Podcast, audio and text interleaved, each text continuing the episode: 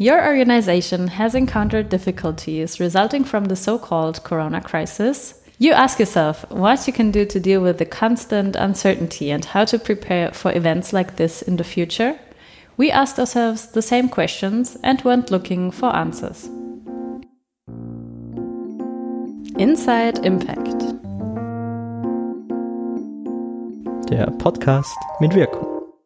Hello and welcome back to Inside Impact, the podcast by the Social Entrepreneurship Center here at the Vienna University of Economics and Business. The corona crisis hit us hard on a global scale, and our daily routines and habits got thrown over at an incredible pace.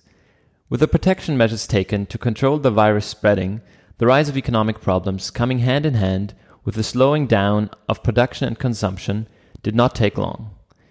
In almost all countries, companies faced difficulties to run their businesses, they had to implement remote work, or in some cases, jobs got cut. This resulted in social problematics all over the world. Especially for social businesses and not for profit organizations, the past months were marked by hardship and a lot of uncertainty.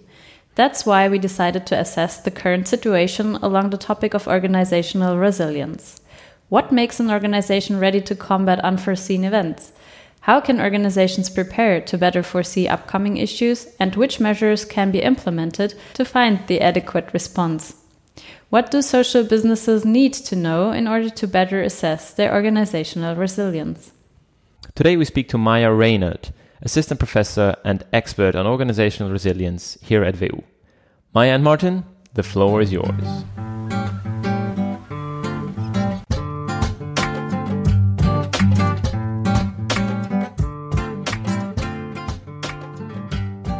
Hi, also from my side. I'm sitting here with Maya Reynard. Maya, thanks for joining us today. Thank you for having me. Uh, Would you like to quickly introduce yourselves to our listeners?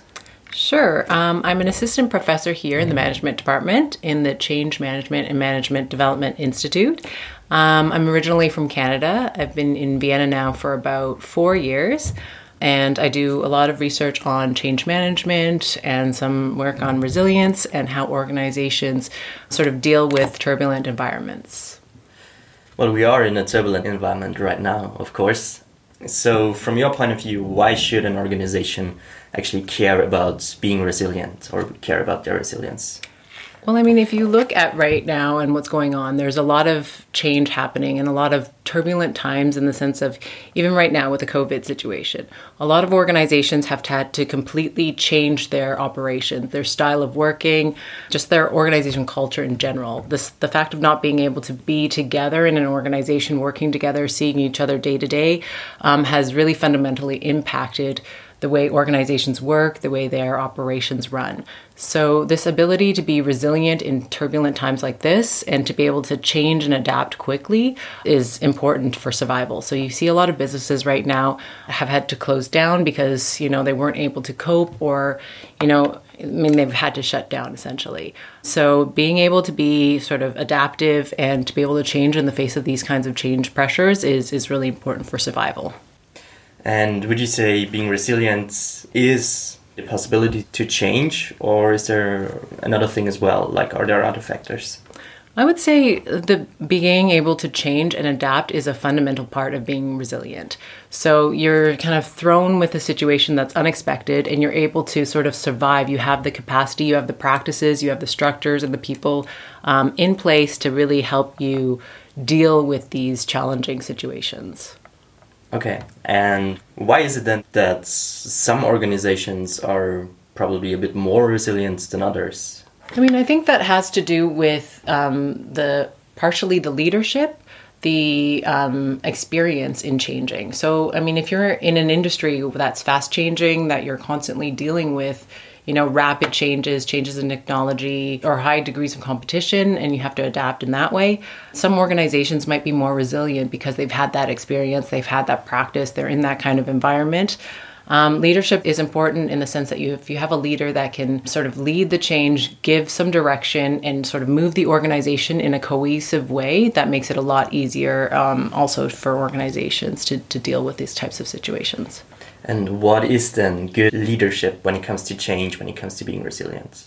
I mean, part of it is when you're in a turbulent environment, an uncertain environment, it creates a bit of anxiety, especially around employees or um, members of the organization. So if you have a leader that is showing, you know, strength, that is showing a clear direction and is able to provide employees with a sense of security and sort of a vision for where they want to be, what they want to do, how they want to respond, that really fundamentally decreases the level of anxiety in organization and provides sort of a direction and a sense of almost stability, even though you're facing such turbulent times. So you would say like uh, social skills are probably the most important parts from the leadership point of view. I think social skills are, are quite important. I mean, the emotional intelligence has come up as an important factor in leaders to be able to understand and put yourself in other people's shoes and have a sort of level of empathy to realize, you know, how others might be feeling um, and then address some of the, the fears that they might be having. And would you say resilience is like a topic which only comes up during crisis, or is it like something you would need in your regular everyday work as well? I mean, it, it's part. It's built into an organization. I strongly believe that it, if you have a culture that is able to, um, you know, if you have employees that will go the extra mile for an organization, you know, if something comes up and employees are willing to stay overtime to really find a solution to address the problem um, and have that sort of attitude that we're in this together, that also helps. And that's kind of a day to day thing. That's part of, you know, the values, the culture of an organization as well. And like from an academic point of view now, did the word or did resilience change like how it is perceived from an academic point of view? Was resilience something else historically, or were there other factors more important than they are now? I mean, it's what we focus on, what we think of resilience. Is it resilience just in, in terms of structures? Is it resilience, you know, definition based on survival? Just the fact that an organization can survive for over 100 years. So I think the definition of resilience has changed over time. Um, what we're interested in looking at and what strategies, whether it's the practices, it's the structure, or it's the leaders that make an organization resilient. From you know an academic perspective, its definitions have changed um, you know, what our interests have changed as well. Whether we're looking at what are the strategies to make an organization more resilient, what are the structures that make an organization, how do you build leaders, how do you build a culture. It's shifted a lot over time, you know, what we're looking at, um, the puzzles that we're trying to address in academia regarding resilience. Okay, so you already mentioned some of those, but what are then indicators that show the resilience of an organization? Well, I mean, yes, survival is definitely one thing, right? Survival it is a key part. I mean, if you're not resilient, then you're not going to survive. You know, one big shock happens and then, you know, the organization disappears. Other factors are just reactions. So, you know, let's say a competitor changes up their entire marketing strategy, engages in price cuts, and an organization is able to sort of adapt quickly, cut through some of the red tape um, cuts through some of the bureaucracy to implement change. I mean, Xerox is one of those examples of an organization that um, wasn't very well adapted and wasn't able to um, respond very quickly. They had, you know, it's a highly bureaucratic structure. They had a great R and D department that was developing things um, very quickly and really impressive um, ideas that were coming out of their R and D department. But they couldn't get things to market quick enough. So, in terms of resilience, it's that ability to connect all different parts of the organization together. So, I mean, if, if I were to think about a characteristic, it's this idea of a more organic structure where all of sort of the functional departments or, or what however the organization is organized um, they communicate with each other they're understanding what's going on in different aspects of the organization different parts of the organization and work together you know as one organic you know entity moving in in whatever direction so the ability to change really depends on that awareness of what's happening in other parts of the organization and if I have an organization now and I think I would like to know how resilient I can be and how I can improve, what should I look at? You mentioned, of course, the culture and the communication within different teams. Mm-hmm. Now, also, probably specifically from a social business kind of view, how do I know where I can improve, where I can be more resilient? I would say that it's being aware of what's happening also outside. So having the the feelers sort of inside your organization, being aware of what's happening and paying attention to the trends that are happening. Sometimes you get to the point where you're almost complacent. If you're a successful organization and you tend to sort of build off your success, then you start forgetting to really pay attention to the trends. And especially in, in today's sort of fast changing environment, not paying attention to what's going on outside is fundamentally going to make an organization um, less adaptive, less able to sort of change. So, having that inside outside awareness going to sort of industry events, paying attention to a broader social um, changes, technological changes, political changes, um, and then understanding what those implications are uh, for your organization and what does that mean for your business, and thinking more broadly, not just narrowly within your own sort of product lines or things like that, but just think about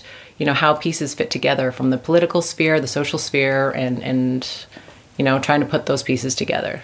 So, like staying on top of information and analyzing what it can do or what can be the consequences for your organization mostly. Yes, and also just in general, an openness to change because a lot of the times you do, you know, you get comfortable with something, you you develop a habit, a routine, and you become, in a, a sense, kind of inertial and complacent. And without understanding and having that openness to change, it creates yeah, exactly. Just complacency. So the ability to be open to change and willing to sort of change things up and get a little bit uncomfortable, test new things, experiment. I think that is a critical part to being resilient. And would you say there are differences between like classical for-profit institutions or nonprofit organizations? Yeah, there's definitely differences, and and one of the things when, especially when it comes to resilience, is I mean, you look now, a lot of these nonprofit organizations are struggling a lot because right now, you know, people are having trouble making ends meet. They're losing their jobs. So it's very difficult to find, let's say, funding. And a lot of funding to nonprofits are being cut. So that creates a lot of um, challenges that they're facing right now. So the ability to, I, I think for nonprofits, it, it, creates more challenges because they could be a little bit more dependent um, on the economic situation in, in, you know, in a context. Mm. The economic situation is very prominent in this point of view. Do you have any tips or any any advices, especially for social businesses, for nonprofit organizations, in terms of resilience? Well, I mean, that's incredibly challenging. Uh, one of the issues that organization and management scholars are really looking into, um, especially when it comes to, uh, like, let's say, I mean, it's not necessarily nonprofit, but just social enterprises. You know, that idea of balancing the financial and social mission, let's say. Like, how do you maintain that balance? How do you maintain the sort of focus on your social mission? Your, you care about something other than, let's just say, making money. Um, so, when it comes to that, organizational management scholars have tried to understand what are the sort of practices, structures, uh, relationships to outside constituencies that you can put in place to sort of maintain that focus on the social mission without drifting too far. I mean, when you have these financial pressures um, to make your organization financially sustainable, um, it tends to sort of push you over to one side, and you might actually lose that social mission, that purpose that you had. Um, so, when it comes to social enterprises, understanding, you know, constantly being able to check that we're not. I mean, if you're on the ground day to day operations, it's sometimes hard to see that you're shifting. You know, you're drifting away from your social mission or you're, you know, drifting away from your financial mission. You're no longer financially feasible down the road. Um, so just there's this kind of idea of guardrails that you have these structures in place that constantly check. You bump into these guardrails, you realize, okay, I'm shifting too far in one direction. Now let's move back. And these guardrails could be anything from like structures, like regular meetings that you have, you have within your organization to realize, okay, this is coming up. How do we deal with this? So it's really about sort of making, creating these meetings, having these practices in place, having these people in place to sort of keep you on the ball to recognize because you know when you're on the ground doing things day to day um, operations, you don't always notice that you might be slowly drifting away from something. So, having meetings to constantly touch base, yes, meetings can be tedious at times, but really they are, they could be made more useful in the sense that they make you aware of what's going on um, outside, make you aware if you're sort of drifting away from your mission, um, and things like that. So, to sum up, you would say like constantly evaluating your processes and evaluating if they are still within your mission and keeping this balance would be the most important part to stay resilient and to stay alive as an organization. Yes, and then I would say constant and specific and to the point because I mean, you have these things again, you fall into a pattern. If you let's say we meet once a month and we discuss what's going on in the organization. But I mean, discussing this once a month, it kind of might turn into this routine that you forget to really touch upon. So uh, dedicating let's say one person to focus on okay, what is this meeting going to be about and structure the meeting in a more concrete way. Sometimes when you meet together, you just end up talking and, and you push things. But having one person in charge for structuring, making sure everything is focused and on the ball, um, and exactly, you know, going through all the specific points. So it's not just about keeping up to date, but having a sort of a more structured understanding or evaluation of what we need to focus on and being a little bit more specific about the items that you care about. And so that the meetings could be done in a way that is as efficient as possible because you know no one wants to sit through a five hour meeting. Um, but making sure that the sort of meeting flows efficiently and that you cover all the points that are important. Okay and uh, would you say there are also differences because many of our listeners are trying to create their own social business or have their own social startup? Would you say this is also the same when you're a very new organization? That you need to have these meetings or yeah or is it probably clearer the mission and it is not as hazardous to have this mission drift? I would say that so right now, um, one of the aspects of you know hybrid organizations or social enterprises that have these dual missions one sort of dominant stream of research is how do you maintain this dominance and even if you're building the organization and one of them is when you're starting out is understanding that you have this dual mission and that you need people in your organization that have this understanding of the dual.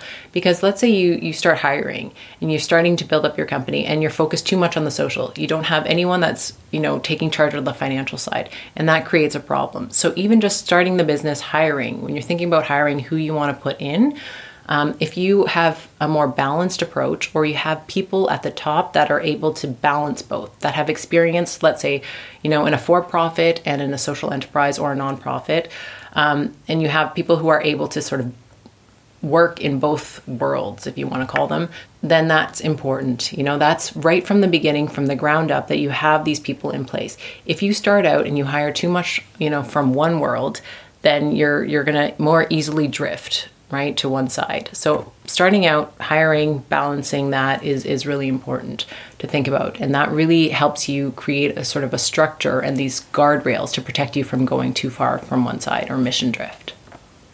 All right. Is there any other point any other strategy any other tip or trick that you would like to let our listeners know um, in terms of tips or tricks, I mean, it's pretty self evident in, in the terms of that, yeah, you have to pay attention, but it's not just about paying attention.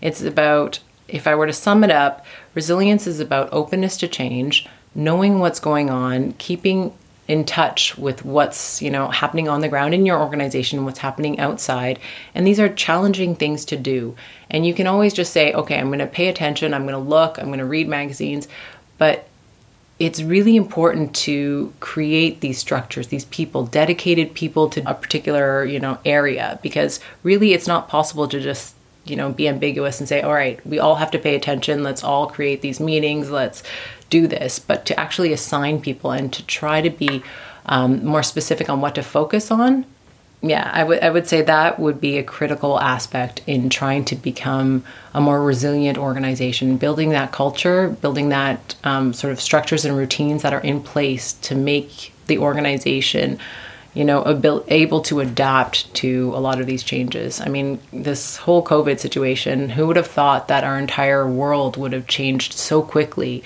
within, you know, a matter of months that we're no longer sitting in front of students, let's say, we're no longer teaching in universities, it's all online. And to be able to adapt to that, I've been quite impressed by what you know organizations have been able to do this whole switching to online. And now they're talking about keeping this on a more permanent level. So yeah it's really impressive what organizations and people can do in in the face of these types of crises so you would say it would be the best tips and tricks to make it more visible, the topic, one of the on resilience in your organization, also in calmer times, like to to deal with the topic prior than you need it, of course. Yes, it really, I think it boils down to, you know, if you're starting a business and you have this in mind and you have this idea of, okay, I'm going to be open, I'm going to just roll with it and see what happens. I don't mean roll with it in terms of just let things happen the way they do, but be able to try to foresee as much as you can, plan as much as you can, but then if things don't work out, to be able to then say, okay, you know what? We need a new game plan. And to be able to pull everyone together and have that culture in place, those practices, those routines in place that help you say, all right, that didn't work out. Let's come up with a new game plan. And to have people in your organization that are willing to go that extra mile to, you know, come up with a plan together that are committed to the organization, to the mission, to, you know, the leaders of the organization. Um, I think that's critical to being resilient. All right, Maya, thanks so much for being here. Thank you.